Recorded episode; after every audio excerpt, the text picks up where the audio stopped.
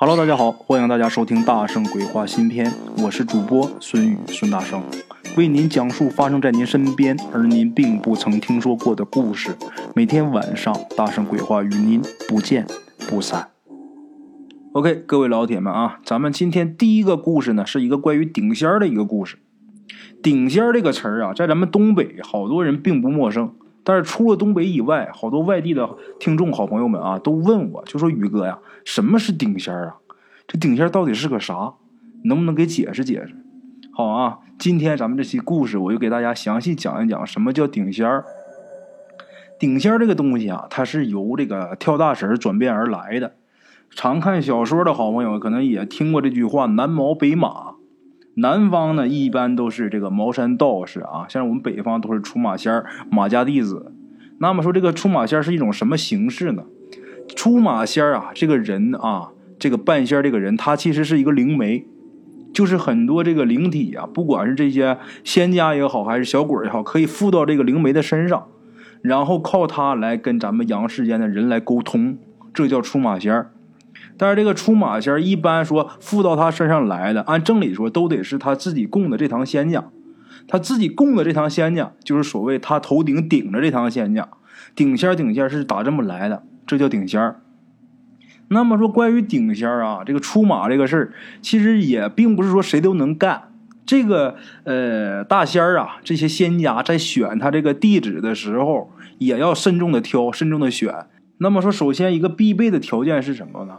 仙家在选灵媒的时候，选他这些弟子的时候，这第一个最关键的就是说这个人的体质，这个人体质要适合他们附体。一般阳气太旺的人啊，他们都附不上来。所以说，你看所有的顶尖啊，都是一些老太太。你看男的很少，男的也有，男的就是有，他也是病病歪歪的。一般都是女人老太太，这人火力不旺。你看长得骨瘦如柴的，一天尖嘴猴腮的。他们这种人啊，体质比较特殊，说好多鬼神他容易附得上来。出马这个事儿啊，其实也是一件挺痛苦的事儿，也没有人愿意说出马。为什么？那么说出马能挣钱，为什么不愿意干呢？因为说挣钱嘛，你得看你这趟仙家行不行。说找了这趟仙家吧，嗯，不行的话，那么说你也挣不着啥钱，那本事不行啊。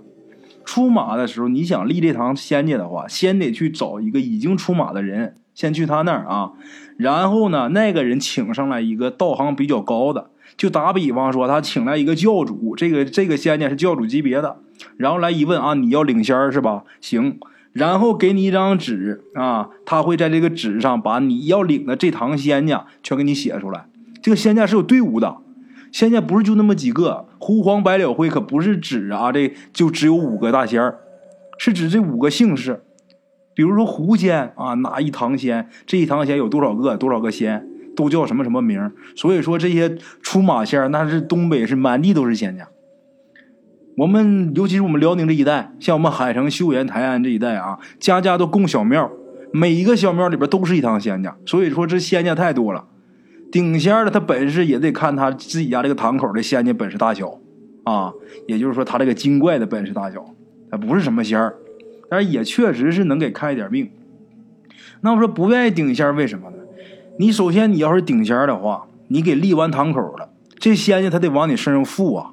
那人身上附上邪祟了，那身体首先受不了。你看所有顶仙他身体都不好，而且请这个仙界上身之前，基本上都得是先自虐一番，有的是各种嘎嘎打嘴巴子，有的是就在炕上折腾，反正没有好事才能把这仙界弄上来。那谁愿意啊？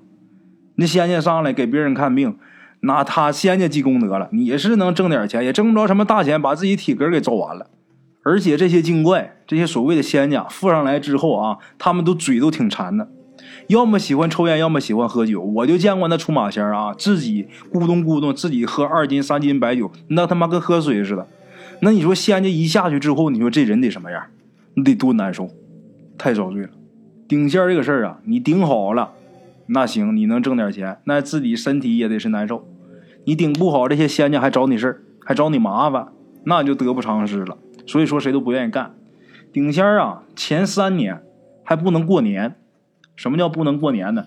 就是他这堂仙家我堂口立了，这三年啊，前三年打立堂口之后这三年，不能跟家人一起过年。到了大年三十那天晚上，他早早他他就得睡觉，干嘛呢？意思啊是那过那边去过阴间去啊，跟这边仙家跟他们一起过年，这叫过阴年。所以说这个关于保家仙这个说头啊，这个顶仙这个事儿，那实在太多太多了。为什么有这么多关于保家仙的故事呢？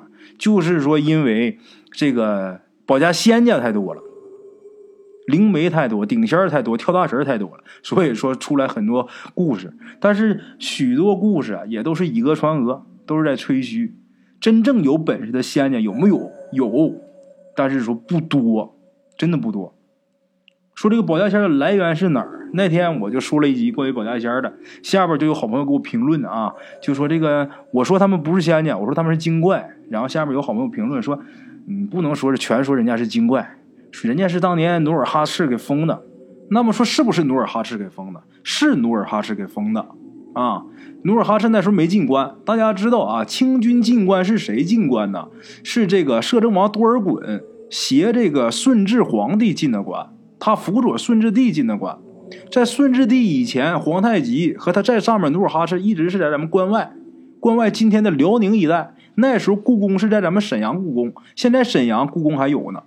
在咱们东北啊，这个清皇室，他们就是这个所谓的天师啊，就跟天地沟通的呢，就是这个大萨满。这个大萨满他供的就是这个狐黄白柳灰，啊，就是这些仙家给这个大萨满办事也就是给清朝皇室办事那么说给皇室办事的话，你也不能说就是妖精啊。努尔哈赤是谁呀？那是真龙天子啊。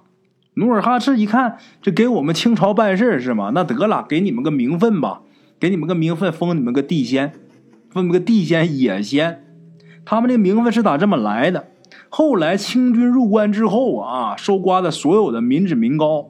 清朝人啊，这个摄政王多尔衮带着顺治帝进关之后，把关内这些老百姓啊那些钱财那都收刮到自己手中了。为什么呢？他们是压根就想着天下就不是清朝的，而这个清朝的根据地就是咱们东北。人家到这儿来就先抢你钱，是不是？哪天你们再造反再怎么样？没事我们带着钱回去了。那不说抢这么多钱都哪儿去了呢？就由这些这些马车呀，这些禁卫军啊护卫着，一趟一趟、一辆一辆往咱们东北运，往东北运这么一大笔宝藏放哪儿呢？他得藏起来啊！藏，你说你藏那个地方不能是咱们凡人随便就能找到的，那么大一笔宝藏怎么办？说让这些野仙给找地方。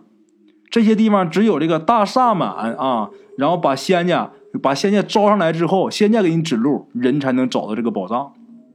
这么的，他们不就给这个清皇室又立功了吗？这事他们给办的。这个清政府当年是想这笔钱啊，他们放那儿，有一天国运衰退的时候，退到关外之后，好指着这笔钱东山再起。是有这么一个故事啊。当年那个努尔哈赤啊，封这些精怪们为地仙，这故事是这么来的啊。当时的大萨满就是给皇上办事的，就能跟天地沟通的啊。这个人他就是供着仙家的，就是供着这些狐黄白柳灰，他身上就能请上这些精怪，而且都是比较有道行、有本事的精怪。大家想想，他没本事也不能给皇上办事然后最后就说让这些仙家给找地方藏，然后让这些仙家给守着这些宝藏。其实他们就是地精，就是精怪。啊，那么说，为什么我说他们不是仙家呢？在这个仙班里边，就没有这个保家仙这五大家，压根没有他们什么事儿。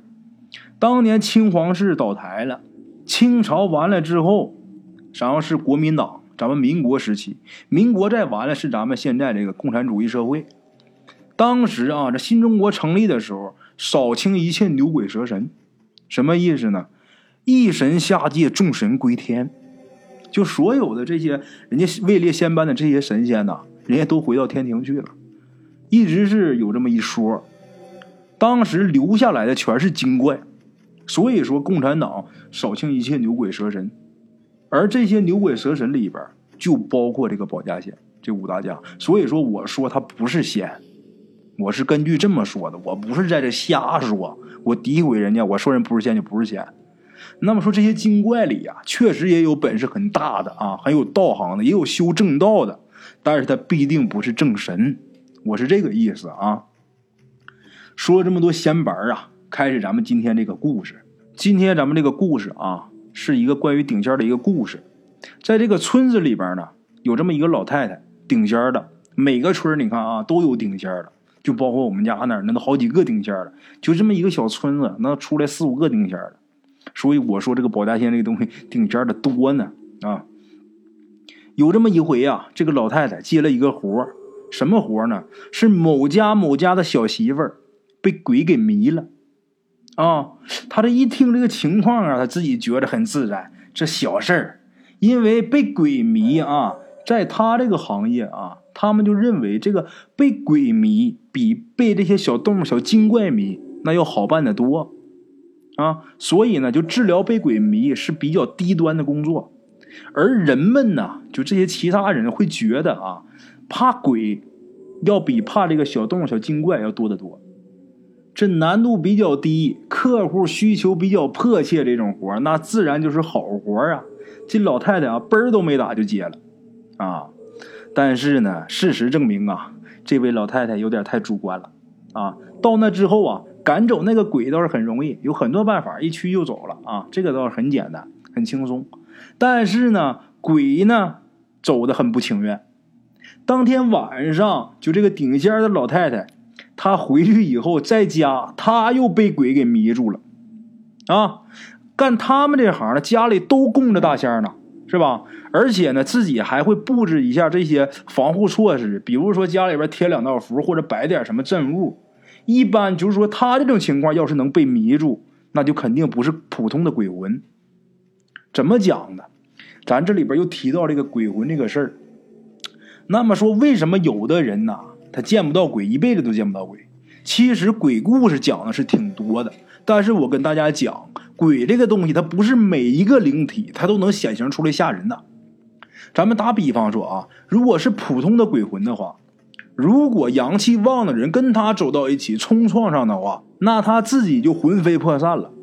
啊，要是说能跟你冲撞到一起或者能显形的，那都不了不得，那都是恶鬼，而且得有一定道行，不是说每一个灵体啊都能附上人来的。这个可不是，这是大家的一个误解。大家就好多人都认为呀，那这这地方死这么多人，那得有多少鬼，得多邪性？其实不是，还真不是，因为有好多鬼魂，他得躲着人。这地方人要是多的话，他都往偏僻地方跑了。要么为什么说农村闹鬼，它比城市要多呢？城市人口多呀，人一多，一热闹，阳气一旺，他自己就躲远远的了。他怕他自己魂飞魄散，啊，好了啊，咱们这是几句题外话，咱们接着讲咱们刚才这个故事。那么说不是普通的鬼呢？这老太太事后得知啊，确实那天晚上来迷她的这个鬼，并不是她白天啊她赶走的那只鬼，而是啊那个鬼的靠山，那个鬼比他厉害。要么说怎么是前面那只鬼的靠山呢？他那个鬼被这老太太赶走了，回去之后跟这鬼一说，这鬼不干了，那行吗？那我手下人你想赶就赶是吧？我给你点颜色看看，就这么的，晚上去把这个顶仙的给迷了，一只厉鬼啊。那么咱说这个老太太啊，这个顶仙的，她也有个助手，她这个助手呢就管叫童，童是儿童的童，后面加个儿化音啊，就管他叫童。这个童啊，是一个五十来岁的这么一个男的，当然没这老太太岁数岁数大，老太太都七八十了。他这个小助手五十来岁啊，是这个老太太的内侄儿，就是他们本家的侄子。他这一看老太太这情况，准知道他是被鬼迷了，但是他可没有本事啊救这个老太太。不过呢，这个人在这个行业也干了十几年了。他是打三十几岁啊，将近小四十的时候开始干，这一干也十多年了。他附近的高人呐，啊，真正的高人他认识不少。这些高人呐，不是普通的顶尖的什么的，人家也不顶尖也不干嘛，但是人家都有一定的法力。这些人普通的这些小事儿像被鬼迷呀什么的，人都不接，人都不会出手的。这些人一出手就肯定是大买卖。后来没办法，那不能看老太太这么大岁数这么折腾啊，找人吧，人家都接大买卖。但是呢，接大买卖，咱说白了，人就是为挣大钱。你这事儿虽然不大，你要是给钱给足了啊，人家也干。就这么的，花了小一万块钱，九千多块钱，那可是上个世纪九十年代啊。那时候小一万块钱，那得是什么钱啊？那时候一块钱都能赚出水呀，可不像现在。就这么的，花大价钱请来这么一位高人。这位高人啊，所谓的高人，也就是三十多岁。你看啊，被迷这老太太七八十，她的这个童都五十多岁，但是人家请来这个高人就三十多岁。其实，在这个行业里啊，本事大小跟岁数没关系，真是没关系。有没有名声，有没有真本事，还有他们能挣多少钱，这个他不是一回事啊。在这个行业里，他不是一码事那个人呢，一早就来了啊，到他们家，早晨来到这儿啊，看看这老太太。看这老太太那会儿白天的时候，老太太已经没事了啊。看完之后啊，这个人就拿出一个鞭子，这个三十多岁的小伙子啊，就拿出一个一根鞭子，把这根鞭子呢就交给他这个内侄儿，就是这老太太的助手啊，那个童交给他了，让他呀挂在他们家大门外有一棵树上，就把这个鞭子挂树上，然后这个鞭子鞭哨，大家什么知道什么是鞭哨吧？鞭子有杆儿是吧？有鞭，鞭下面有一个哨，有这个哨才能打响，就很细的一个小尾巴。让在这个鞭哨上拴一根红绳，然后啊，从这个房子上面绕进来，搭在他们家堂屋这个房顶上啊，这根红线啊，拴在鞭哨上这个红线搭在他们家房顶上。这老太太被迷，咱前面也说，这鬼是晚上来，白天这鬼不敢来啊，晚上来。来了以后怎么迷这老太折腾这老太太呢？来了以后就是上她身就让这老太太不停的磕头。这老太太她不是自己想磕，就好像有人摁着她脑袋似的，咣咣就在床上就开始磕头。那他们好在是在床上，要不然你在地上，那脑袋都得磕碎了，那非磕扁了不可呀。就这么的一来就折腾一宿，啊，你别说是老太太了，七八十岁。你就换个年轻人，你就这么折腾也受不了啊！白天呢，这老太太她肯定是打不起来精神呐。晚上折腾一宿，她所以她白天她得睡觉。请来的这个高人呢，然后就在这老太太家隔壁那个院子家啊，那个院子是一个老爷子，就一个老头在那那院住。这个高人呢，就去那院了，没在他的院待着，到人家坐着喝茶去了啊。一直等到晚上。晚上按现在钟点说，八点半左右，天全黑下来之后，这个高人呐，在这个林院坐着的时候，就听见老太太这个院子里边就开始闹起来了。他就知道这鬼来了，然后人家也是啊，面不改色心不跳，稳稳当当从这院走出去，到这个老太太她这个门口，她是在另一个院嘛，从这大门出来，绕到老太太这个院子门口。就把他白天啊让那个桶挂在门口那个鞭子树上那鞭子，他就给取下来了。取下来之后，把这鞭子就给放地上了。他可没拿着。然后这人呐，大步流星的就进院了。当时那老太太一闹这个事儿，满院子都是看热闹的人呐，那一个一个都想看看这被鬼迷什么样，而且都想看看咱们这个顶仙的被鬼迷什么样啊。咱们中国人这个好奇心呐。真是没谁了。他大步流星的进院之后，分开众人，也没见他干嘛。他就是走，刚靠近这个房子的位置的时候，当时院里所有的人都听到了一声长啸，非常尖利，可不是笑声那个笑啊，虎啸山林那个笑。大家就想那个声音什么声音？你们家如果有高压锅的话。高压锅放气儿的时候什么声？这声就什么声，而且比那个声可尖多少多少倍，特别尖，特别刺耳。这一声响完之后，这位高人呢，他就在这个院里站着，背个手。一开始是啊，咱们说屋里那个老太太，话分两头，咱们说说她。原本呢，这老太太是在那一直磕头呢。这一声叫完之后啊，一下这人就趴在床上啊。过了能有这么五六分钟吧，这人就爬起来了。爬起来之后，这人就正常了。这高人呢，还是在这个院子外边站着不动。那这些人啊，附近这些卖卖单看热闹的，也没人敢过去打扰他呀。过了得有半个小时，这个人啊一挥手，就感觉好像啊他抓到什么东西似的，就感觉好像他手提溜个什么东西，但是别人看什么都没有，就悬空的，就感觉他手一捏。而且这个人啊捏完这东西，径直的走到外边。刚才那个鞭子不是在门口外面那树下面放着呢吗？走到那儿，他一只手感觉好像拎着什么东西，另一只手啊抄起这个鞭子，啪啪就开始抽。咱前面说了，这鞭子上面有鞭哨，有这个鞭哨一打，啪啪，那响声特别脆啊。打了一会儿之后，这个高人就喊了一声“滚”，然后就什么事都没有了。这高人就说：“行了，打跑了，他再也不敢来了，啊，就没事了。”到第二天晚上，这老太太还真就没事了。从那以后都是太平无事。然后这老太太啊，她虽然顶仙，但是从那以后不给人看事了。为啥呀？看害怕了，自己有的弄不了啊。后来听这个老太太啊，给大伙讲，就是被迷的这老太太给大伙讲，就说这个高人就帮他帮他看被邪病这个了这个人啊，这个三十多岁这个小伙子，他是鬼差的一种。他叫阳间鬼差，这个人什么意思呢？他不负责抓鬼，他负责什么？他专门在阳间负责这个实施鞭刑的，是针对这些游荡在人间的这些孤魂野鬼、这些恶鬼。为什么要对他们施行呢？因为这些恶鬼啊，他们不去投胎，他们留在阳间祸害人。那么说鬼差呢？阴间的鬼差找不到他们，抓不到他们，那么阳间的鬼差抓到他了。每隔一段时间就得对他们施行，打他一通，他们在阳间待的难受，没办法，只能就奔黄泉了。到了阴间之后，人家阎王爷、人家曹官怎么发落他，怎么发落他怎么是，该怎么办怎么办。之后你该投胎投胎。这个阳间的鬼差呀，是阴曹地府阎王爷封的，他在阳世间没什么本事啊，但是他手里边拿那根鞭子可厉害，而且这种人他有阴阳眼。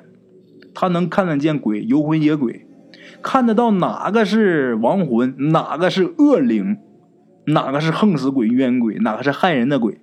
他一旦发现，在人间啊祸害人，或者说赖着不走的这些孤魂野鬼，他逮到了，他就开始施行。啊，那么说这个阳间鬼差只有咱们故事里这一个吗？也不是。这个老太太说啊，每一个城市都有这么一个人。都有这么一个人，不多。这个人死完之后，这个鞭子传到下一个人手里边啊，手持鞭的阳间鬼才啊。好了啊，这是咱们今天这个故事。在这个节目最后啊，给自己做一广告，就是我每天现在是在咱们喜马拉雅里面更新一集故事嘛。我自己呢，也是为了挣点钱。